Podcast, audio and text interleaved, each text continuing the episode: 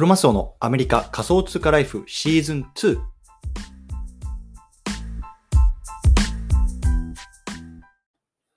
皆さんおはようございます。アメリカ西海岸在住のクロマスオです。今日は4月の12日火曜日の朝ですね。皆さんいかがお過ごしでしょうか？今日も早速聞くだけアメリカ仮想通貨ライフ始めていきたいと思います。よろしくお願いいたします。さて、今日なんですけれども、今日はね、 Upland、クイーンズのストレステストが始まりますと、こういうようなね、テーマで話していきたいなと思います。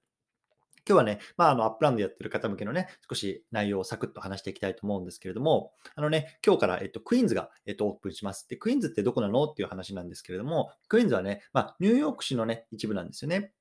で、ニューヨークって、まあ、一番有名なのはマンハッタンですけれども、まあ、マンハッタンとか、えーブロブルックリン、で、ブロンクス、ね、この3つはもうすでに Upland の中でもオープンしてる都市ですね。で、あとこれからね、えっ、と、今日、明日でこうクイーンズがオープンされるというところなんですけれども、今日のね、クイーンズは、まあとりあえずね、こう2つのエリアだけが、えっと、オープンするような話になってますね。で、えっとね、今、あの、アメリカ時間の6時半なんですけれども、えっと、8時からあと1時間半後ですね、この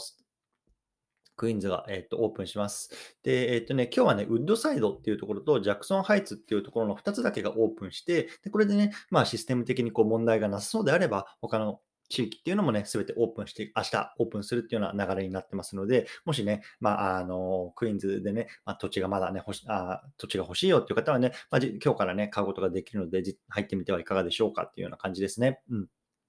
で、このね、クイーンズに行く行き方も、まあ結構トリッキーで、まあ基本的にはね、こうニューヨーク州の、えっと、エリアから入る必要があります。なので、今ね、他の都市にいる人、例えばね、シカゴとかクリーブランドとか LA とかいる人っていうのは、まあ飛行機でまず JFK まで飛ぶ必要があるんですよね。で、一番ね、あの、西西か、LA とかだと、まあそれ飛ぶのにね、40分ぐらいかかるので、もう本当に早めに移動した方がいいと思います。うん。JFK まで行くと、まあ、そこからバスが出ているっていうのがあるんで、バスが出ていて、あとはね、まあ、例えばマンハッタンとか、ブロンクスとか、ブルックリンとかね、まあ、すでにね、まあ、オープンしているニューヨークの他のエリアからはね、えっと、地下鉄でね、行くことができます。で、これもね、まあ、別にそんなに、あの、大して時間もかからないので、まあ、すでに東海岸の方にいるね、プレイヤーは、まあ、そんなに問題ないかなと思います。うん。はい。なのでね、まあ、ここから今日は、えっ、と、サクッと、あの移動して、で、まあね、あの、買ってっていうような感じになるかなと思います。で、まあ、僕自身はね、正直、あの、クイーンズはあんまり、まあ、期待してないというか、本当にお遊び、お祭り程度で、なので、まあね、あの、買ったものをこう即ね、こう転売して、あの行こうかなと思ってます。うん。で、あの、もう一つね、この今回、この Upland 内で、えっと、重要なイベントがあって、それがね、いわゆるあの、スパークセールなんですよね。で、まあ、スパークって、まあ、あの、僕の過去の配信とか聞いてもらえればわかると思うんですけれども、いわゆるね、まあ、僕は 勝手に建築力って呼んでるんですけれども、これからね、こう、建物を建てたりとか、あとはね、まあ、車を作ったりとか、そういうところにね、おそらくスパークが必要だろうって言われてるんですけれども、まあ、大体ね、今月1回ぐらいでね、そのセールをやってます。で、今日ね、実はそのセールもね、あと2時間ぐらいかなで始まるんですよね。なので、まあ、あの、クイーンズのセールもありつつ、スパークのセールもありつつってね、結構、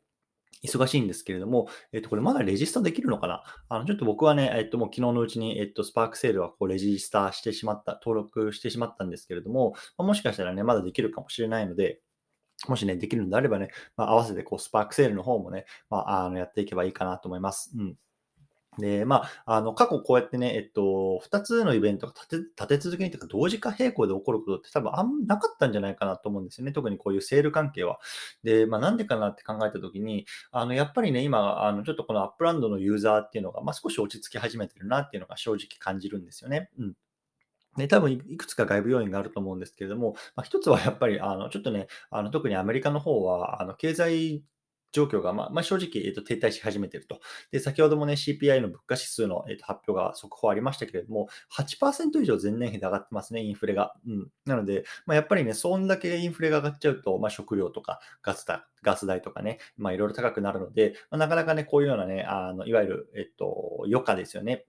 趣味とか余暇っていうところにね、割く資金っていうのがなかなかなくなってしまっている。まあ、これがね、やっぱりこの Upland 含めてブロックチェーンゲームになかなかこうお金がね、流れにくくなっているっていうところの一つの要因かなと思います。うん。で、もう一つやっぱ気になるのが、この Upland のね、いわゆる development チームってウクライナにね、まあ、拠点を持っていたんですよね。で、ウクライナってまあご存じの通り今ね、まあ、ロシアとの戦争の最中にあるあの地域ですけれども、まあ、そういった中でね、まあ、あの彼らのエンジニアチームっていうのが多分、あの、かなり、あの、行動の制限をされてるはずなんですよね。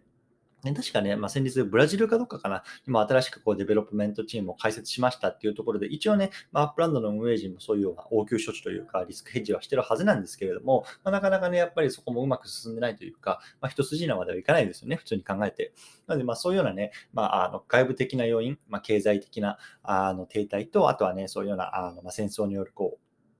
なんていうんですか、あの、開発人の、とのコミュニケーションの遅れとか、開発の遅れみたいなところがね、やっぱり少しこのゲームにね、影響していて、うん、不安だなと。やっぱりそういうところもあってね、やっぱりまあ、早めにね、そういうようなセールっていうのを仕掛けて、まあ、外からのこう資金ね、あの、まあ、いわゆるプレイヤーの課金ですけれども、